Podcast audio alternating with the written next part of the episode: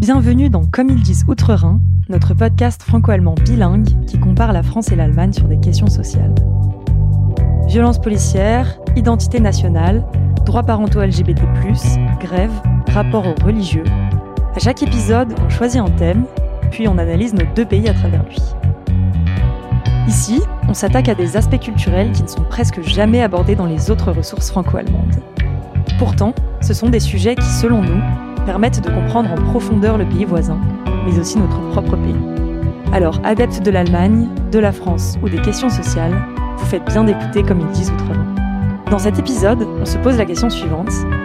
Quels sont les droits des personnes LGBTQIA+, en matière de parentalité en France et en Allemagne? Dans la première partie de cet épisode, on a reçu l'avocate Émilie Duret pour nous parler du côté français. Et maintenant, on va décortiquer ensemble le gros de l'histoire allemande des droits parentaux LGBTQIA+, pour comprendre dans quelle situation les familles se retrouvent aujourd'hui et voir quels pourraient être les horizons juridiques qui permettraient de les sécuriser davantage. Pour répondre à nos questions, on a le plaisir d'accueillir Lisa Bendik. Bonjour, merci d'avoir accepté notre invitation. Vous êtes anthropologue, vous écrivez un livre sur les familles LGBT+ en Allemagne, sujet qui vous regarde aussi personnellement puisque vous avez vous-même une fille que vous élevez avec votre conjointe ainsi qu'avec deux autres coparents. Vous allez donc être notre experte allemande sur le sujet d'aujourd'hui et on vous remercie tout particulièrement parce que vous parlez également français et donc vous avez accepté de faire votre propre doublage en français. Alors ma première question pour commencer, quand sont apparus les premiers droits parentaux LGBT+ en Allemagne?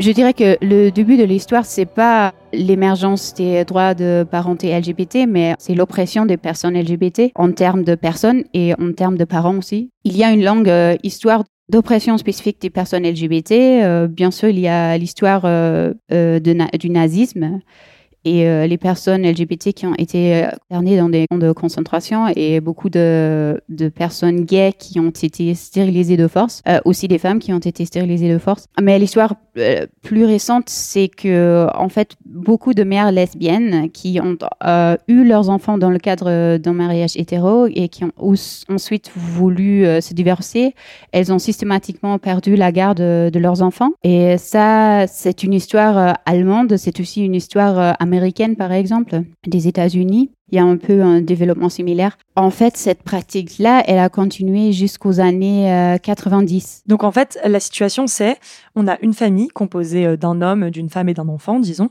Les parents divorcent et suite à ça, l'un des deux révèle son homosexualité, donc euh, fait un coming out ou se met en couple avec une personne du même genre. Et ce qui se passe, c'est que à ce motif-là, ce parent va perdre la garde de son enfant au motif donc que c'est pas sain pour l'enfant de vivre tout ou partie euh, de son temps dans un environnement homosexuel entre guillemets. Donc voilà, c'est une pratique euh, qui était assez courante en Allemagne. Comment est-ce qu'elle a été interdite? Dans les années 80 et 90, il y avait plusieurs tentatives de en fait d'interdire euh, cette pratique au Parlement. Mais le Parlement a pas décidé d'interdire cette discrimination et c'est pas par choix politique euh, en Allemagne euh, que les tribunaux ont dû euh, arrêter cette pratique, mais c'est parce qu'une personne, un père gay portugais, a porté plainte et il a gagné son cas devant la Cour européenne des droits de l'homme en 99. Il a perdu la garde de son enfant après sa divorce parce qu'il était dans une relation homosexuelle. Et en fait, la Cour européenne euh, des, droits de l'homme, euh, elle a décidé que l'orientation sexuelle euh, du parent en soi ne pourrait pas justifier la discrimination en termes de décision de garde d'enfant. Et du coup, c'était une décision qui, qui s'appliquait à toute l'Europe. Parce qu'avant, c'était parfaitement légal de refuser la garde d'enfants à une mère euh, juste euh, parce qu'elle était lesbienne. En fait, dans la plupart des cas, c'était plutôt ça. C'était la mère euh, était la personne qui s'occupait des enfants au quotidien et qui, après une divorce, a pu perdre la garde de leurs enfants juste à cause de son orientation sexuelle. Et il y a beaucoup de cas où, par exemple, la mère, elle a perdu la garde des enfants parce que la cour a préféré, par exemple, donner la garde à un père violent plutôt que de la donner à une mère parfaitement capable mais lesbienne. Voilà, donc pour apporter euh, quelques précisions, depuis la fin des années 90, la Cour européenne des droits de l'homme a été saisie par un nombre croissant de requêtes de personnes LGBTQIA, qui défendaient leurs droits de garde parentale. Le cas le plus important, c'est celui de João Manuel Salgueiro da Silva Muta. C'est un père portugais qui a déposé à la Cour européenne une demande de révision d'une décision de la justice portugaise. Concrètement, c'était un litige qui concernait la garde de sa fille. Les parents s'étaient séparés en 90, puis le père avait entamé euh, une relation avec un homme, et il s'était mis d'accord avec la mère pour pouvoir euh, voir sa fille. Mais en fait, la mère n'a pas respecté les droits de visite, donc euh, il s'est adressé à un tribunal des affaires familiales et il a obtenu le droit de garde. Mais ensuite, la mère s'est re-retournée vers la cour d'appel, qui lui a finalement redonné le droit de garde exclusif, au motif que la garde revenait aux parents le mieux à même de veiller aux intérêts de l'enfant. La cour d'appel avait estimé que parce que le père était homosexuel, l'enfant aurait grandi dans des conditions anormales et non traditionnelles, ce qui n'était pas dans son intérêt. Alors, euh, Salguero da Silva Muta a saisi la Cour européenne des droits de l'homme, qui a conclu à une violation de l'article 8 et de l'article 14. Cet article stipule que toutes les personnes doivent être traitées de manière égale, indépendamment de leur religion, de leur genre ou de l'orientation sexuelle, etc. Et donc que la Cour d'appel de Lisbonne n'avait pas respecté ces droits-là. Suite à ça, l'arrêt fait jurisprudence et la Cour européenne établit que les modalités d'exercice de l'autorité parentale ne doivent jamais être déterminées en fonction de l'orientation sexuelle du parent. Du coup, ça, c'était la première fois qu'on a pu faire valoir des droits en faveur des personnes LGBT+, mais c'était plutôt des droits négatifs que positifs. C'est-à-dire qu'on va venir empêcher une discrimination plutôt que de donner et d'ouvrir de nouveaux droits. Et en plus, c'était une décision européenne. Alors, quelles ont été les premières avancées spécifiquement allemandes en la matière?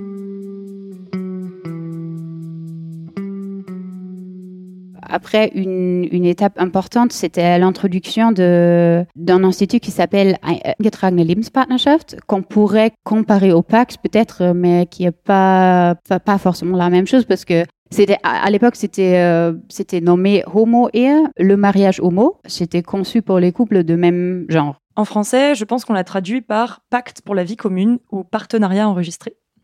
Et vu que tu connais un peu la situation française, euh, est-ce que tu pourrais nous dire la différence avec le Pax selon toi? Et c'est en fait c'est juste pour les couples du même genre, alors que le Pax, si je me trompe pas, ça peut aussi être pour les couples hétéros. Cette séparation stricte de d'institutions pour les couples hétérosexuels et les couples homosexuels, ça durait de 2001 jusqu'à 2017 parce que pendant cette époque-là, il y avait le partenariat enregistré pour les couples homo euh, et le mariage pour les couples hétéros. Et euh, on n'avait pas le choix en fait. En termes de, couple, euh, on avait accès soit à l'un, soit à l'autre. D'accord, donc c'est une différence assez importante en effet, c'est-à-dire que quand on a créé le Pax en France en 1999, c'était pour établir un concubinage entre tous les couples. Alors que vous, ce partenariat enregistré de 2001, il a été créé spécifiquement pour les couples de même genre. Donc les couples hétérosexuels ont le mariage et les couples de même genre ont le partenariat enregistré. Et du coup, c'était quoi la différence entre les deux, entre mariage civil et partenariat enregistré? Dans la loi allemande, ça impliquait quoi au niveau des droits et des obligations? Vu le partenariat enregistré, ça a donné très très peu de droits et beaucoup d'obligations. Par exemple, euh, les couples de partenariats enregistrés, au début, ils ne pouvaient pas adopter des enfants ensemble, ils pouvaient pas, euh, l'un d'entre eux ne pouvait pas adopter l'enfant de l'autre. Euh, par contre, la seule chose que ça a donné au début en, termes de droits de, parenté, c'était une chose qui s'appelle euh, Kleines Sorgerecht, la petite garde d'enfant. Le statut de, belle-mère ou de belle-père, c'est quelque chose qui a des conséquences de la loi allemande dans le cas des couples hétéros aussi. Et en fait, euh, le seul changement de cette loi-là de 2001, c'était que les personnes dans les couples de même genre pouvaient avoir accès au statut de beau-père ou de belle-mère. D'accord, donc oui, c'est une différence assez importante, c'est-à-dire qu'en France, le beau-parent n'a ni droit ni devoir direct envers l'enfant de son conjoint. On a un truc qui s'appelle la délégation partagée ou délégation volontaire, qui donne des droits aux beaux-parents en ce qui concerne les actes usuels du quotidien. Donc euh, emmener l'enfant chez le médecin, euh, signer son cahier scolaire, etc. Mais pour faire valoir ces droits, il faut faire une demande auprès du juge des affaires familiales. Alors que si je comprends bien, en Allemagne, c'est des droits qui arrivent automatiquement avec le mariage. En fait, le conjoint du parent dispose automatiquement de cette forme limitée d'autorité parentale qui, sans même adopter l'enfant, lui permet de prendre des décisions nécessaires relatives à sa vie quotidienne. Donc voilà, pour en revenir euh, au sujet, en 2001, la seule avancée en matière de parentalité, dans le cadre du partenariat enregistré, c'est que les droits des beaux-parents envers leurs beaux-enfants, donc euh, la petite garde de l'enfant, eh ben, ils s'ouvrent à ce moment-là aussi aux couples LGBT+.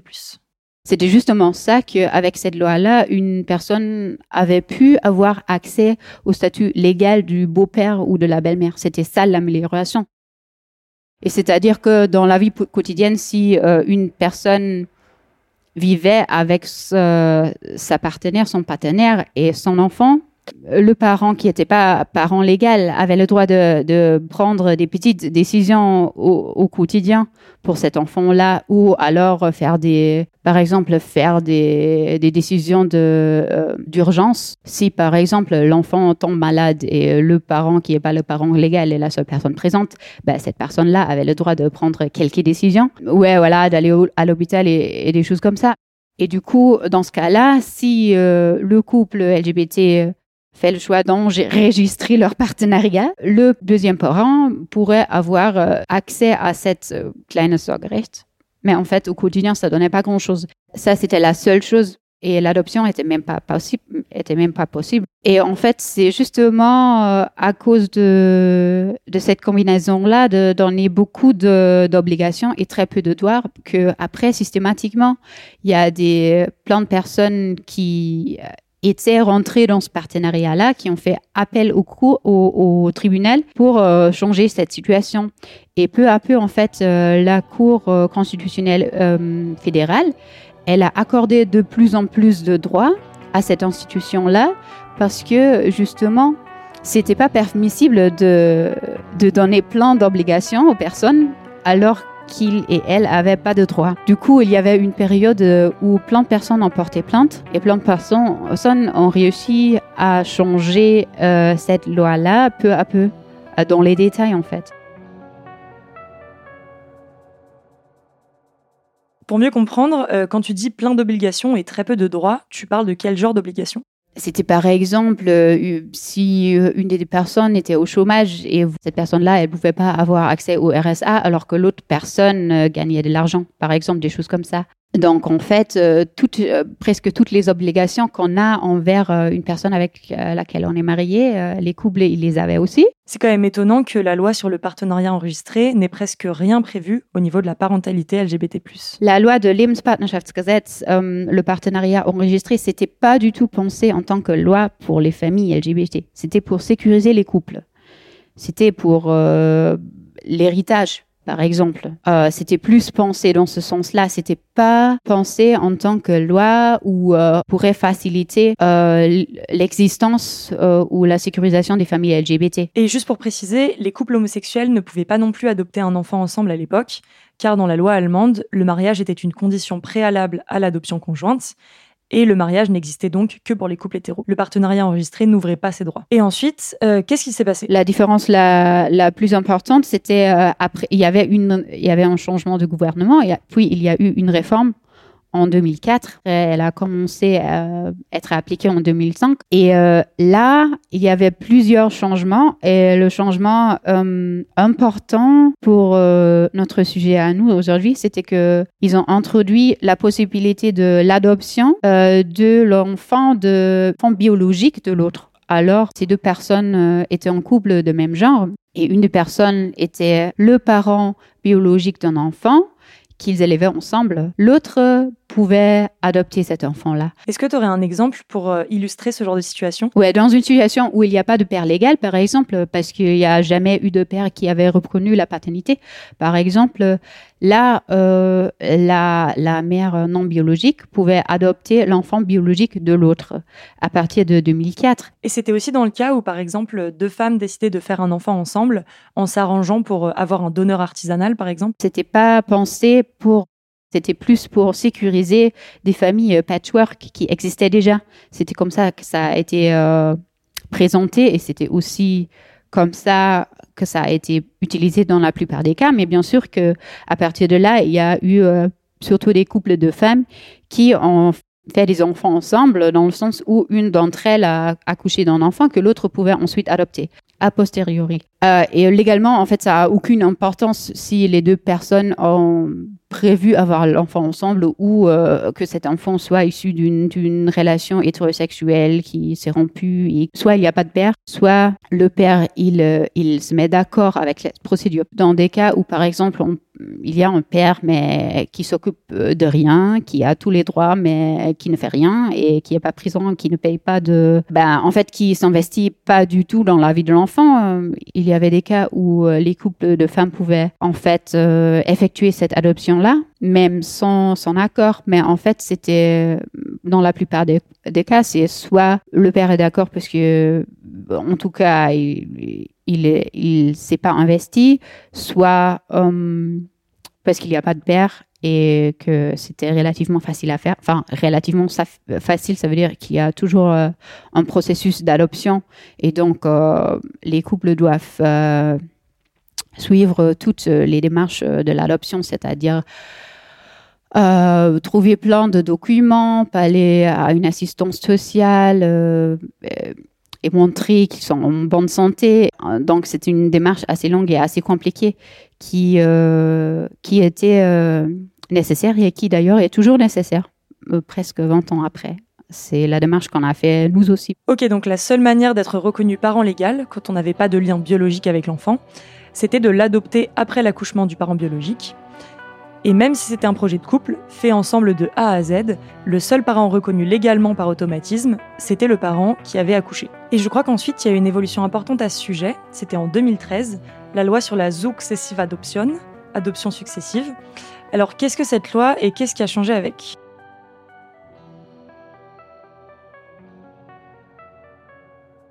En, termes de, création de familles LGBT, les limites principales, c'était que l'adoption de, l'enfant de conjoint était possible que pour les enfants biologiques et que l'adoption en commune n'était pas possible. Alors c'était ça, euh, les, problèmes principaux.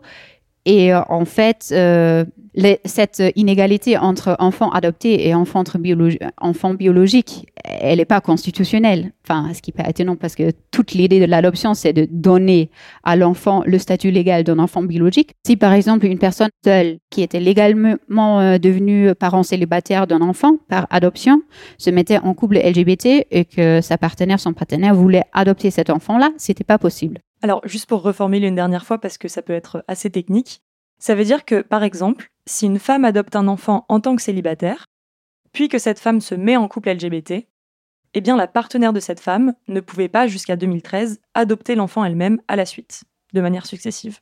Le seul cas où elle aurait pu adopter l'enfant, c'est s'il était l'enfant biologique de la mère. Donc cette adoption successive, elle était réservée aux couples hétéros, parce que pour adopter l'enfant que ton partenaire avait déjà adopté en tant que célibataire, il fallait être marié. Il fallait être marié. Euh, il ne pouvait pas se marier en tant, en tant que couple LGBT. Non, ça, ça suffisait pas et c'était fait exprès parce que, comme j'ai dit, c'était pas, en fait, ces lois-là, elles n'étaient pas du tout pensées en tant que loi qui allait faciliter le développement de familles LGBT. Elles étaient juste pour accorder un peu de droit aux couples euh, vieillissants euh, LGBT qui voulaient sécuriser leurs relations et peut-être pour en fait sécuriser les familles qui de fait existait déjà parce qu'il y avait des, couples lesbiennes qui, qui élevaient ensemble des enfants qui étaient issus de, relations hétéros. Mais en fait, c'était pas du tout discuté comme démarche qui devrait faciliter l'émergence de familles LGBT. C'est juste le contraire, en fait. Les, euh, les politiciens, politiciennes ont vraiment essayé de, d'accorder de droits qui pourraient justement ne pas servir à créer des familles LGBT parce qu'on voulait, on voulait pas donner les enfants aux, PD trans et qu'on a essayé de cacher le fait que, en fait, plein de personnes lesbiennes, gays et trans étaient déjà devenus parents d'enfants et étaient, étaient déjà en train de les élever. Alors, enfin, plusieurs couples, en fait, LGBT qui avaient fait cette démarche-là. Euh, un parent avait adopté un enfant, puis euh, euh, l'a élevé au sein d'un couple LGBT, mais l'autre parent ne pouvait pas adopter cet enfant-là, alors, alors que de fait, l'enfant avait deux parents euh, au quotidien. En fait, il y a plusieurs couples qui ont porté plainte et qui ont gagné en 2013. Et du coup, euh, cette loi a dû être modifiée euh, par rapport à cette règle de parentalité et que bah, depuis ce temps-là, l'adoption de l'enfant du, du, partenaire, de la partenaire, c'est possible. Euh, si c'est un enfant, si c'était un enfant adopté ou un enfant biologique. Du coup, il y a plein d'exemples de, de personnes, d'individus qui portent plainte contre une loi parce que justement le partenariat enregistré qui a été introduit euh, avait tellement d'obligations, tellement peu de droits que en fait euh, presque toutes et tous qui ont fait appel au tribunal ont gagné. Il y a et aussi par exemple une autre, une autre chose que je voudrais mentionner parce qu'elle regarde directement euh, la vie des familles LGBT, c'était aussi euh, par rapport à une autre loi, la loi qui s'appelle Transsexuellengesetz de 1980. Alors la Transsexuellengesetz, qu'on traduirait aujourd'hui par euh, loi sur les personnes transgenres, connue en Allemagne sous le nom de TSG, c'est une loi allemande qui régit la reconnaissance légale du changement d'identité de genre, qui a été vivement critiquée et dont plusieurs articles ont été déclarés inconstitutionnels. Est-ce que vous pourriez nous parler un peu plus de cette loi? Alors cette, cette loi, elle, elle a plein de trous en fait, parce qu'il y a plein d'exemples de, personnes euh, trans qui ont porté plainte contre des règles très spécifiques et qui étaient déclarées inconstitutionnelles après. Et c'est pour et un exemple de ce processus, euh, elle est euh, assez important pour la création de familles LGBT parce que c'était la contrainte à la stérilisation euh, jusqu'à 2011, toute personne qui voulait faire une démarche de changement de genre officiel, euh, elle devait prouver à l'État qu'elle était euh, stérilisée. En fait, la loi, elle, a réglé plein de, elle règle toujours plein de détails de la vie des personnes transgenres qui veulent changer leur genre officiellement. Et jusqu'à 2011, en fait, les personnes transgenres, elles étaient obligées de prouver qu'elles avaient été stérilisées pour pouvoir cette démarche-là. C'était pas la seule condition, il y avait plein d'autres conditions, par exemple voir deux psychiatres euh, et euh, il y avait une période d'attente. En fait, il y a plein de plein de conditions euh, hyper discriminatoires et aussi la condition de contrainte à la stérilisation. Et par exemple, cette cette contrainte-là, elle aussi, elle a été déclarée comme inconstitutionnelle en 2011 par la Cour euh, constitutionnelle fédérale. Donc, c'est un, un, de beaucoup d'exemples euh, d'individus qui ont, qui ont lutté contre les droits et qui ont gagné bah, dans des conditions assez spécifiques. Et en fait, il y a beaucoup d'exemples où, par exemple, c'est inconstitutionnel de demander à toute personne transgenre de d'être stérilisée avant de pouvoir euh, euh, avant de pouvoir euh, changer leur genre.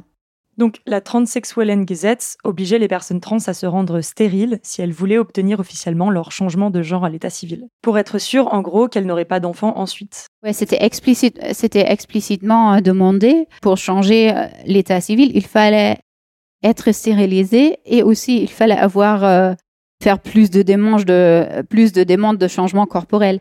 Et en fait, le cas qui a fait tomber ça, c'était une, une femme transgenre euh, assez âgée qui voulait sécuriser son couple et qui voulait en fait euh, faire registrer son partenariat parce qu'elle était en couple avec une autre femme et elles étaient lesbiennes.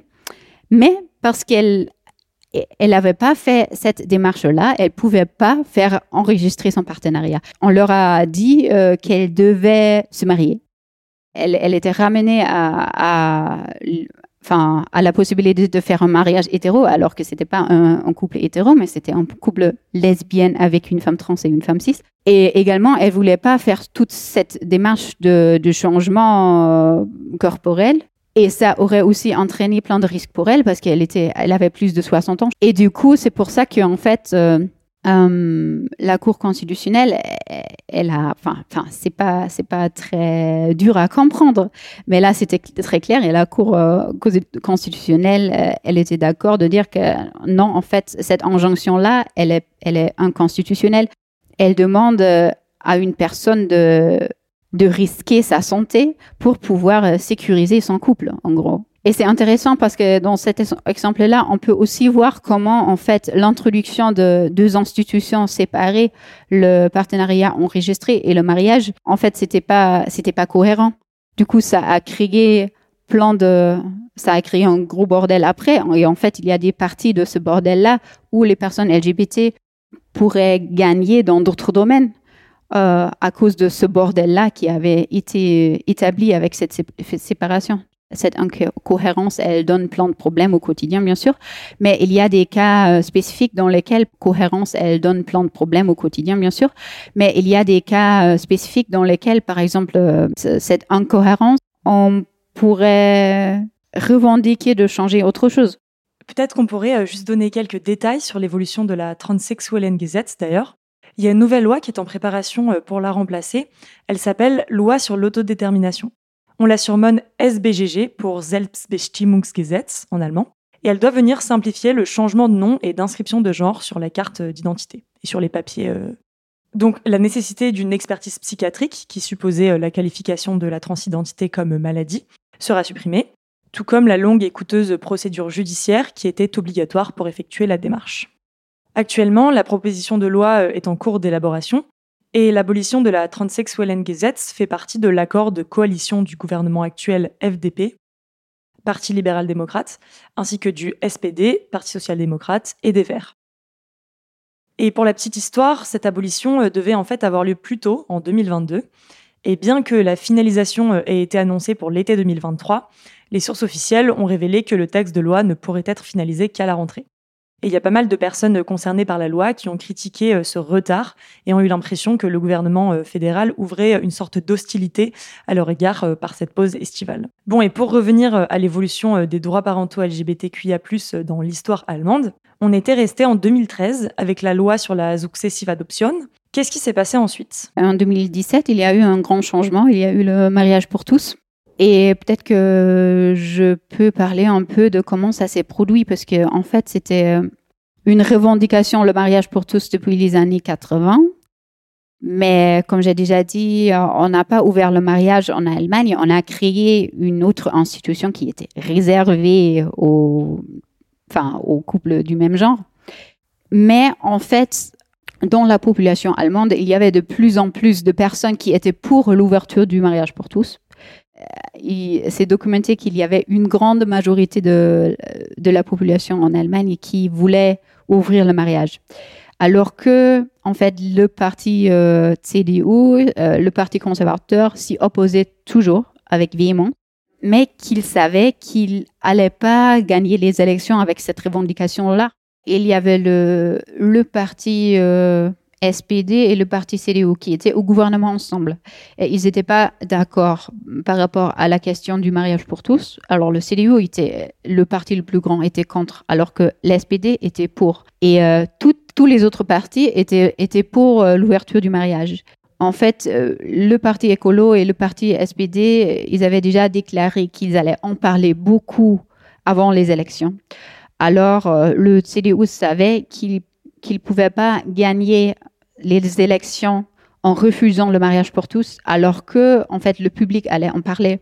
Du coup, euh, la décision assez intelligente que la chancelière Angela Merkel elle a pris à cette époque-là, c'est de d'ouvrir euh, la décision au Parlement avant les élections et de vous euh, faire voter cette loi avant les élections, mais en disant que en fait euh, les enfin les, les politiciens politiciennes ne devraient pas suivre la ligne de leur parti, mais juste leur conscience. C'est un truc qui se fait euh, des fois en Allemagne pour des, des décisions assez compliquées, genre euh, les guerres ou l'avortement, des, des, trucs comme ça, que en fait les, les membres de parlement sont, sont appelés à voter selon leur conscience et pas selon leur, selon leur parti. Et c'est comme ça, en fait, que euh, le Parlement a pu voter cette loi-là, parce que les consciences de la, de la plupart des, des parlementaires, euh, comme la conscience de la plupart de la population, étaient pour l'ouverture du mariage, alors que euh, l'avis officiel du parti le plus, le plus puissant, qui était aussi au gouvernement, était contre. Alors juste, j'aimerais expliquer euh, ce que c'est le vote de conscience aux personnes françaises qui nous écoutent, parce que c'est assez intéressant. En fait, au Bundestag, qui est euh, le Parlement allemand, les députés sont élus directement par le peuple. Et quand il y a des sujets particulièrement sensibles, euh, ces députés sont encouragés à aller voter purement en leur âme et conscience, indépendamment de la ligne de leur parti. Le vote de conscience, il est proposé quand les députés sont confrontés à un dilemme moral ou éthique. Alors l'idée, c'est leur permettre de représenter au mieux les intérêts de leurs électeurs et de pouvoir exprimer leurs convictions sans crainte de sanctions de la part de leur parti, même si euh, ces convictions vont à l'encontre de la position officielle du parti. Et donc ce débat de conscience, euh, Gewissensdebatte en allemand, il a été posé que trois fois jusqu'à présent au Bundestag allemand. En 1979, au sujet de la prescription des crimes de guerre nazis. En 1991, au sujet de la capitale du pays, donc il a fallu choisir euh, quelle ville serait la capitale à différents moments clés de l'histoire allemande, après la guerre, à la réunification, etc. Et enfin, la troisième fois où il a été posé, c'était justement en 2017 sur le mariage pour tous. Donc c'est intéressant de voir que jusqu'en 2017, la question de conscience avait été posée que deux fois au Bundestag, sur les crimes nazis quand même, et sur le choix de la capitale. Donc ça montre à quel point ce débat sur le mariage pour tous était présenté comme un débat important qui polarisait l'opinion publique. Voilà, donc en 2017, comme vous le disiez, Angela Merkel déclare que le mariage pour tous est une question de conscience pour les députés. Et alors, qu'est-ce qui se passe à ce moment-là? En fait, c'était juste une stratégie pour euh, détruire euh, les stratégies des autres partis euh, les pour les élections. En fait, c'était ça. Mais ça a marché. Et la loi de mariage pour tous, c'est-à-dire mariage de couple de deux personnes, peu importe leur genre, elle a été votée, elle a été appliquée également en 2017, euh, donc ça allait très très, enfin, elle est rentrée en vigueur trois mois plus tard, donc c'était assez vite. Par contre, le seul changement en tant que filiation pour les couples mariés pouvait adopter des enfants ensemble. Ça veut dire que à l'époque où juste les hétéros pouvaient se marier, c'était juste pour les hétéros, et là, comme euh, les couples LGBT pouvaient aussi se marier, c'est devenu aussi possible pour les couples LGBT. Donc, grosse avancée en 2017, où les couples LGBT euh, peuvent pour la première fois adopter un enfant ensemble, en tant que couple. Et alors, pour les couples lesbiens, par exemple, dont l'enfant est l'enfant biologique d'une des deux mères, est-ce qu'à l'accouchement, la mère qui n'a pas porté l'enfant devient automatiquement deuxième parent? Le mariage a impliqué la filiation pour l'adoption, pas pour l'accouchement. Parce que c'est ça ce qui est bizarre, et d'ailleurs, c'est toujours, la, c'est toujours le cas aujourd'hui, que si j'adopte un enfant, je peux le faire avec ma conjointe. Par contre, si j'accouche d'un enfant, je suis légalement euh, la seule euh, mère, euh, le seul parent légal de cet enfant-là. C'est ce que j'ai fait d'ailleurs. J'ai accouché de mon enfant en 2018. On était mariés avant l'accouchement, qui a fait que ma conjointe, elle était, elle était légalement la belle-mère, ce qui a fait que, par exemple, elle pouvait prendre des congés de maternité. Mais par contre, elle n'était pas, elle n'était pas parent légal. Il fallait qu'elle adopte euh, son propre enfant pour qu'elle puisse euh, devenir mère légale, alors qu'on était déjà mariés, parce que les lois de filiation qui parlent euh, de, de filiation biologique, ils datent du 19e siècle et ils parlent clairement d'un homme et une femme dans la filiation. Donc, euh, d'ailleurs, c'est retenu par, euh, par les, tribunaux et les décisions des, des cours que un homme, enfin, une personne qui légalement est un homme, peu importe euh, son corps, et qui est mariée à une, une personne qui accouche d'un enfant, cette personne-là, elle sera légalement le père de cet enfant. Euh, alors qu'une femme qui est mariée à une personne ou une personne euh, non binaire ou une personne qui légalement n'a pas de genre. Alors, juste petite parenthèse, contrairement à la France, en Allemagne, il est désormais possible de choisir plusieurs options de genre à l'état civil. En 2018, euh, l'Allemagne a introduit une réforme importante sur la loi de l'état civil, qui s'appelle Personenstandsgesetz, pour permettre aux personnes de s'identifier avec un genre autre que masculin ou féminin sur leurs documents officiels.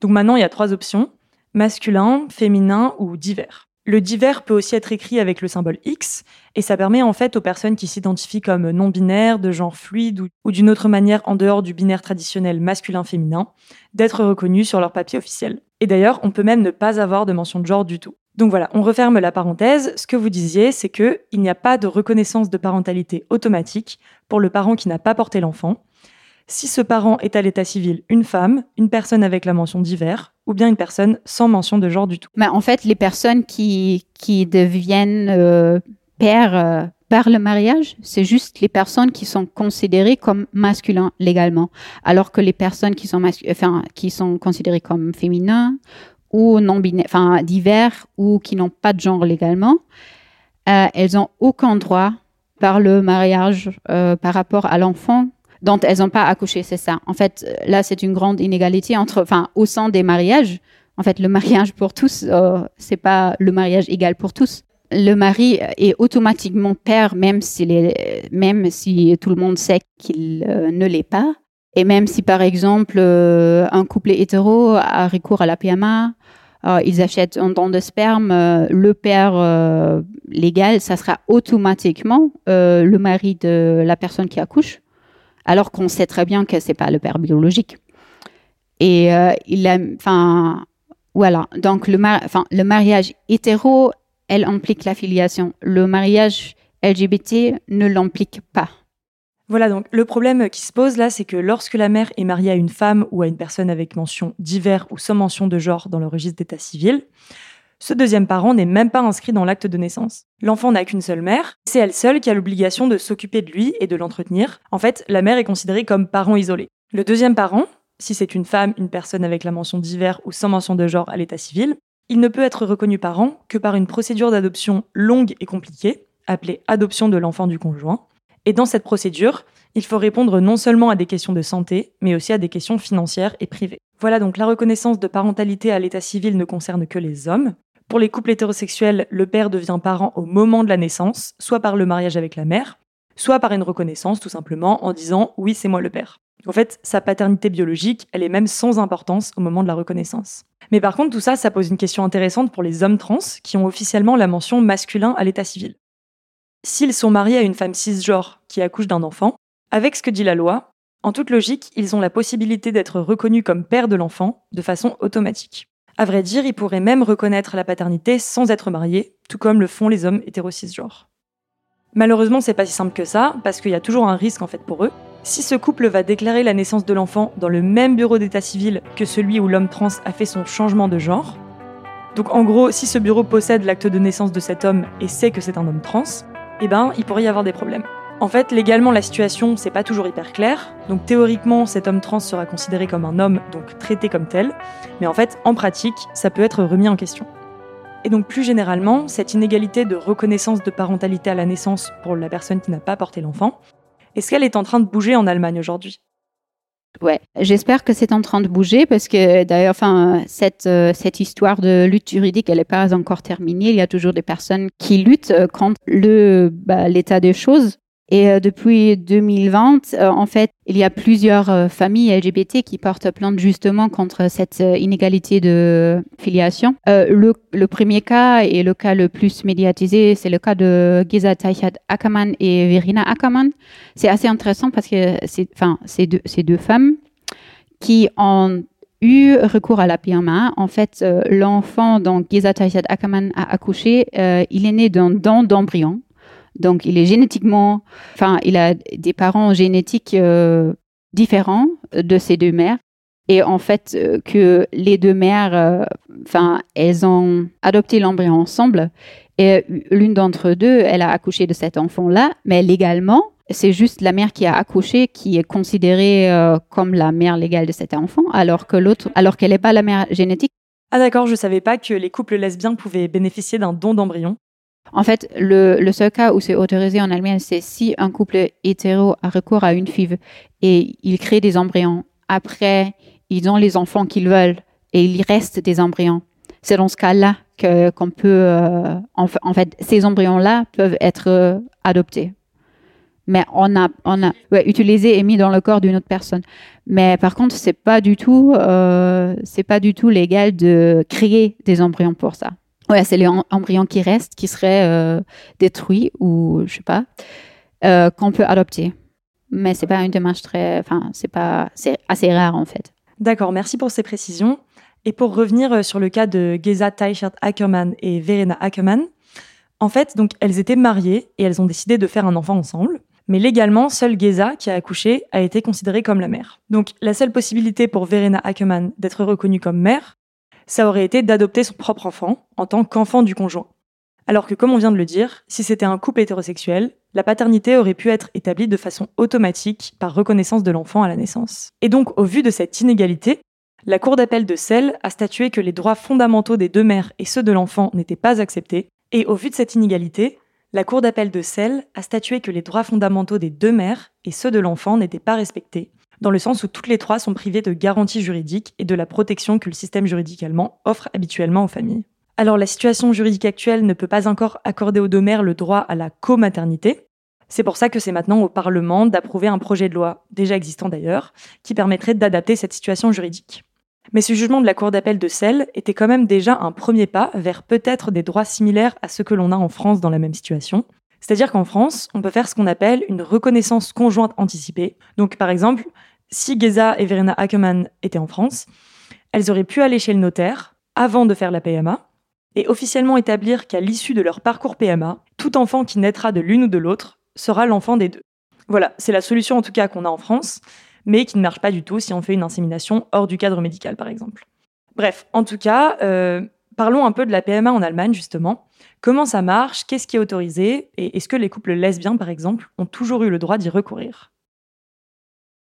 Théoriquement, oui. Dans la pratique, c'est assez difficile parce que longtemps, enfin, c'était pas, c'était pas interdit légalement, mais il y avait le code professionnel des médecins qui, en fait, euh, conseillait euh, les, euh, bah, les, les centres de soins de accompagner dans une démarche de PMA exclusivement les couples hétéros. Alors, pendant longtemps, ça a été presque impossible pour les familles LGBT ou les femmes célibataires d'ailleurs d'avoir accès à la PMA. Là, après l'introduction du mariage pour tous, dans presque tous les lenders, euh, ce code professionnel, il a évolué, mais pas partout. À ma connaissance, il y a que Hambourg qui a explicitement permis euh, le recours à la PMA pour les couples LGBT. Dans les autres lenders, c'est pas c'est pas spécifié, c'est-à-dire qu'il n'y a pas d'interdiction. Alors le médecin qui fait ça, il il peut pas être criminalisé. Par contre, euh, c'est pas encouragé non plus. Et dans la pratique, c'est assez difficile pour euh, plein de familles LGBT. Il n'y a pas du tout d'obligation, ça dépend du médecin. Et euh, il y en a plein qui qui refusent euh, de le faire. Ça s'améliore un peu, mais en fait, quand je parle avec les familles LGBT, ça dépend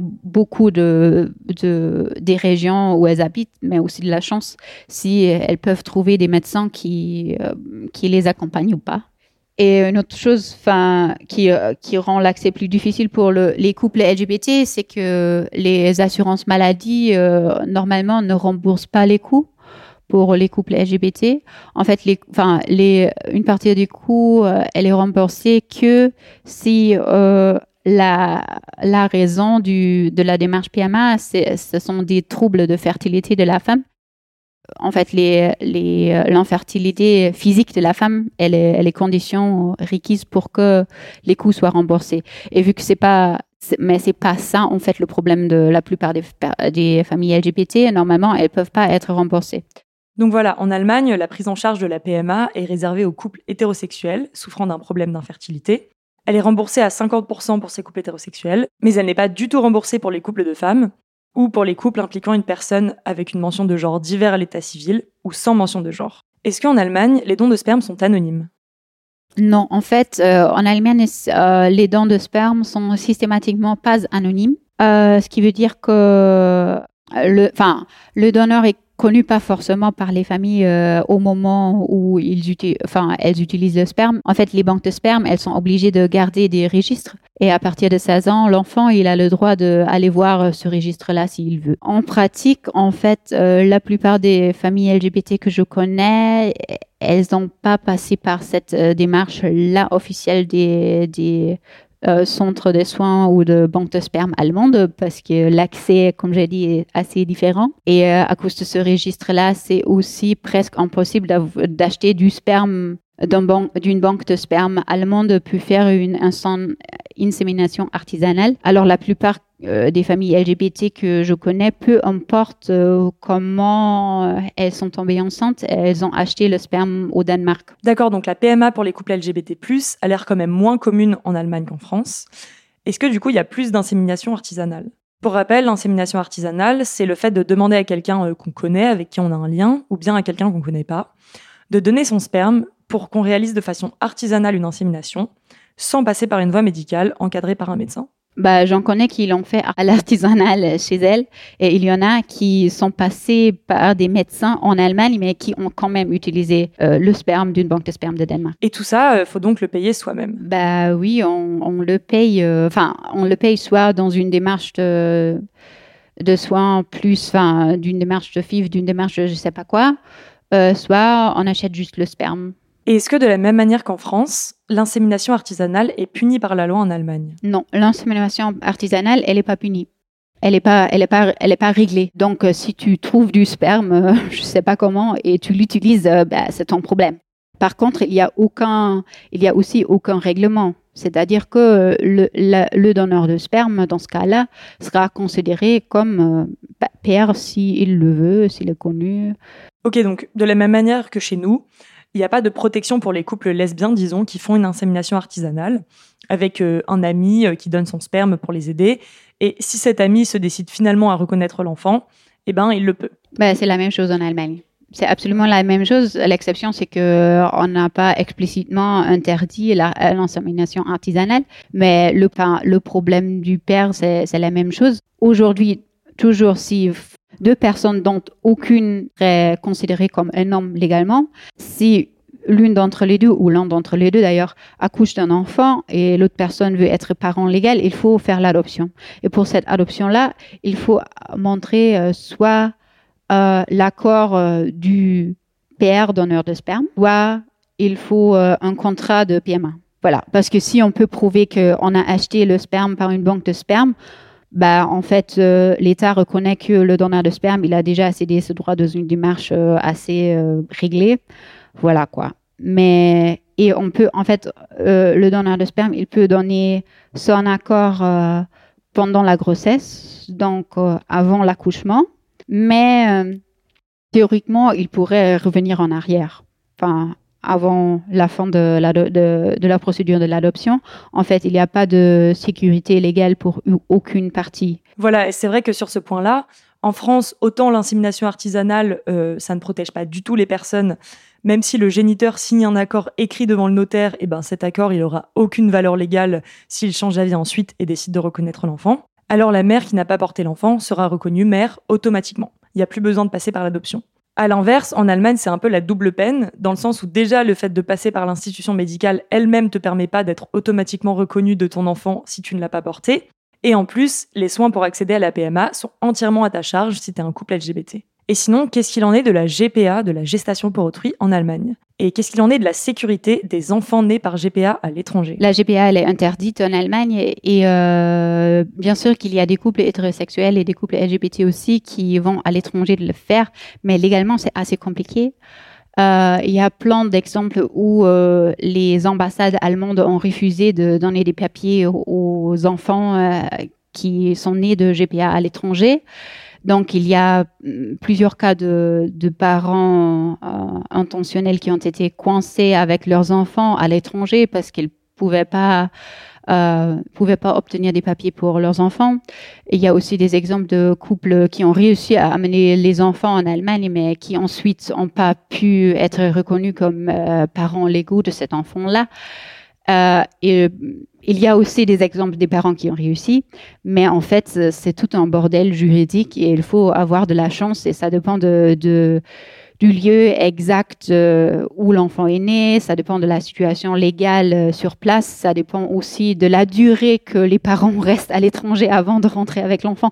Donc euh, vraiment, c'est hyper compliqué et c'est hyper compliqué parce que l'État veut empêcher que ça se que ça se fasse en fait. Et j'aimerais juste revenir sur quelque chose d'important avant de conclure. Donc, comme vous l'avez bien compris, lorsqu'une personne accouche d'un enfant, le seul cas où le deuxième parent pourra être reconnu parent de façon automatique à la naissance, c'est le cas où ce deuxième parent est légalement un homme. Mais maintenant, on va parler du parent qui accouche tout court. Qu'est-ce qui se passe dans le cas où la personne qui accouche a une mention homme à l'état civil?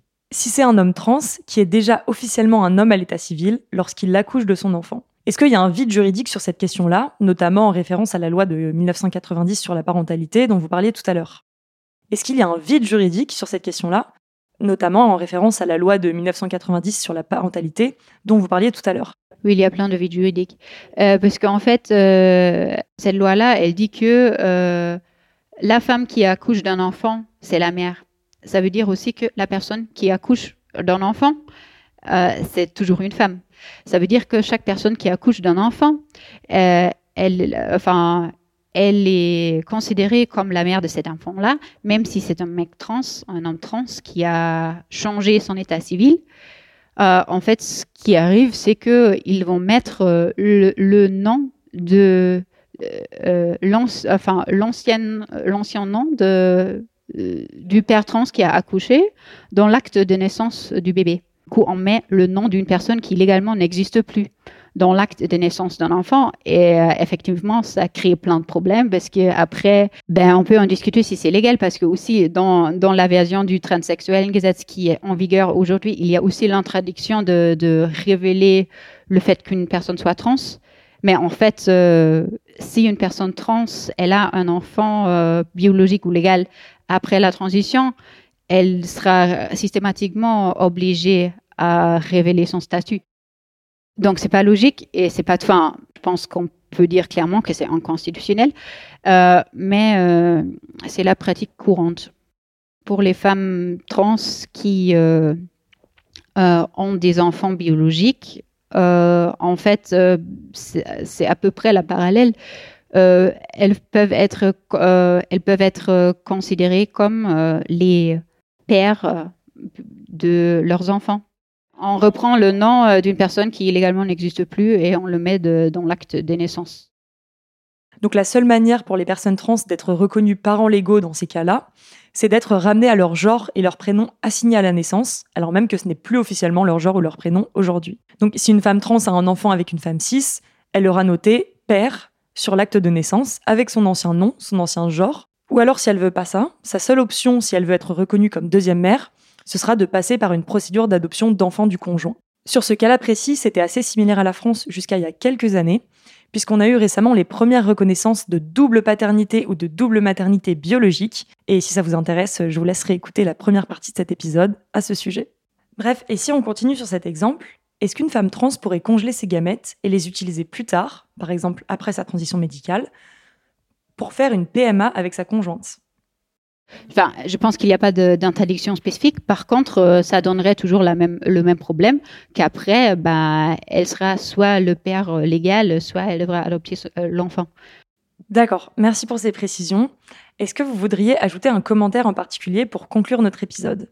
La parution en fait des droits des familles LGBT, c'était pas, c'était pas que l'État il a décidé de nous accorder de nous accorder certains droits, mais c'était plus euh, le résultat d'une lutte, de plusieurs générations.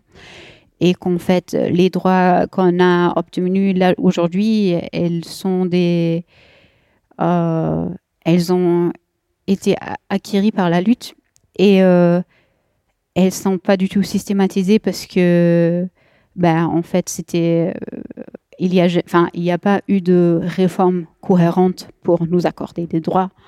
Enfin, des droits de sécuriser les relations, oui, mais les droits de famille, non. En fait, en tant que famille LGBT, on n'a jamais été euh, désiré. On a juste euh, été, on est toujours juste en train d'être toléré et toléré euh, sous certaines conditions.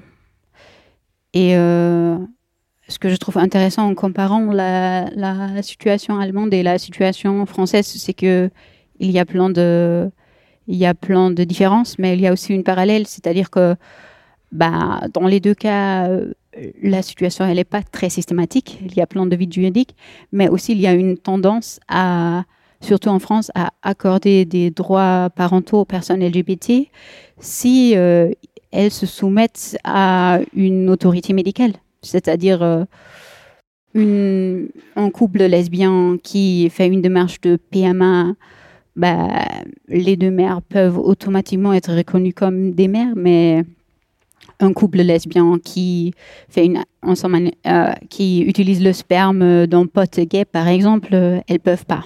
Juste qu'il y a moins de tendance à la médicalisation en Allemagne, je dirais. Ou alors euh, les couples mariés euh, LGBT en Allemagne et en France, ils elles peuvent adopter des enfants ensemble alors qu'un un cercle de trois copains, trois copines par exemple, ils peuvent pas. Et en fait, ces, toutes euh, ces démarches d'introduction de droit euh, sont aussi une, tentative de, d'enfermer les relations familiales LGBT dans des cases plutôt hétéronormées. Et je pense que ça, c'est une tendance qu'on peut voir dans tous les deux pays et dans plein d'autres pays d'ailleurs. Mais dans, dans, les deux cas, en fait, c'est une norme, enfin, c'est une tentative de normalisation de la famille euh, qui aurait deux parents euh, plus ou moins mariés ou presque. Comme j'ai dit, les premiers droits qui étaient, enfin, les premiers droits qui étaient euh, introduits, c'est-à-dire les droits qui dépendent de, du partenariat enregistré, ils n'étaient pas pensés comme les droits de famille. Ils étaient pensés différemment. Ils étaient pensés comme des droits qui accordent un peu de possibilité à sécuriser les couples. Et euh, alors, euh, quand on a eu le débat sur le mariage pour tous, ça a un peu changé. Et en fait, je viens de lire le mémoire d'une collègue qui s'appelle Anne Gaman et qui a fait une, analyse systématique du discours autour du, du, des discours autour du mariage pour tous. Et ce qui m'a frappé en le lisant, c'était que en 2017, encore au Bundestag, les politiciens et politiciennes qui parlent de famille LGBT, elles semblent, et peu importe leurs revendications politiques précises, en fait, et elles semblent penser qu'ils ont le pouvoir de décider que les familles comme ça existent. Alors que bah, ça fait un moment qu'on existe, ça fait aussi un moment qu'on est documenté, ça fait, ça fait plus de 50 ans qu'il y a des recherches scientifiques sur les familles LGBT.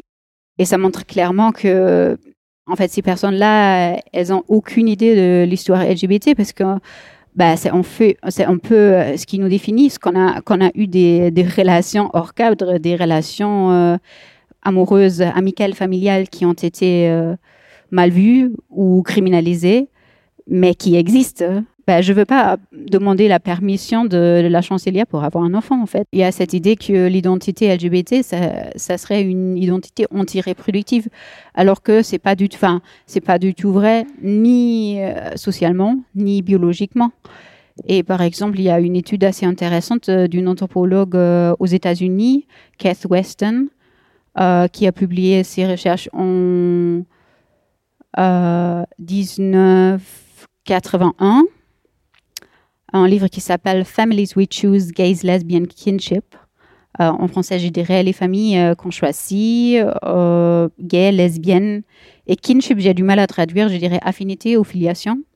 Et là, en fait, elle montre précisément qu'il y a plein de relations familiales au sein des communautés LGBT, alors que le monde autour d'eux et elles semble penser, penser qu'il y a, enfin, qu'en fait, qu'il n'y a pas de famille et en fait, elle montre le contraire. Et c'est un débat qui, en fait, c'est un vieux débat.